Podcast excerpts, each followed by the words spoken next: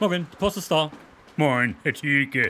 Ich würde mir gern mal wieder im Stadion so ein Fußballspiel angucken. So richtig mit echten Zuschauern und viel Leidenschaft. Ja, das fehlt mir auch am allermeisten in dieser Krisenzeit. Diese Leidenschaft von Mensch zu Mensch. Ja. Also ich persönlich bin ja selbst auch so ein leidenschaftlicher Fußballfan. Ich denk immer noch gern daran zurück, Herr Thielke.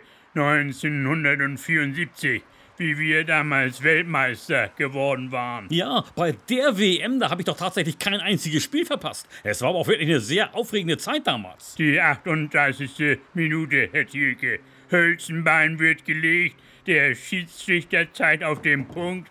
Breitner läuft an und Krawum. Krawum? Ja, Was meinen Sie jetzt nochmal genau mit Krawum? Ich erinnere mich da kaum noch an die Einzelheiten. Ja. Das ist ja auch alles schon so wahnsinnig lange her. das 1 zu 1, Herr Thielke. Der Ausgleich gegen die Holländer. Ach ja, genau, die Holländer. Die haben ja damals bei internationalen Turnieren tatsächlich noch manchmal selbst mitgewirkt. Ja, Ich hab's ja damals nur im Fernsehen gesehen, in Schwarz-Weiß und die Aha. meiste Zeit hatten wir Bildstörungen. Die Technik, die war damals einfach noch nicht so weit wie heute.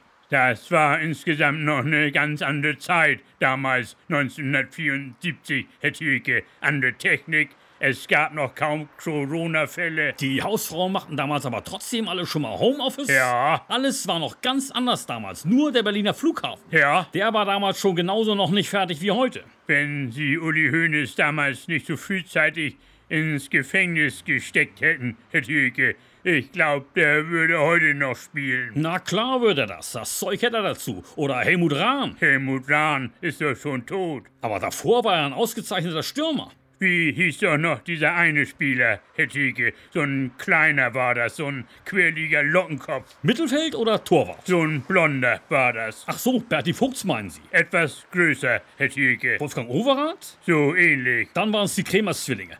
Erwin und Helmut hießen die damals. Alle beide. Nein, von drüben kam der, Herr Thielke. Aus der DDR, aus den ehemaligen Bundesländern. Ach so, Henry Maske. Ja, Dass ich da nicht gleich von selber drauf gekommen bin, der war aber jetzt eigentlich kein typischer Mittelstürmer. aber es war eine herrliche Zeit damals, so insgesamt betrachtet, Herr Thielke. Ja, das war sie wirklich. Sie ging nur leider viel, viel zu schnell vorbei. Corona hat unseren ganzen Sport kaputt gemacht, Thielke. Das hat er. Kein Fußballplatz in ganz Deutschland wird jemals wieder so rund sein wie vor der Krise. Nee. So, jetzt muss ich aber auch wieder. Also tschüss dann, Herr.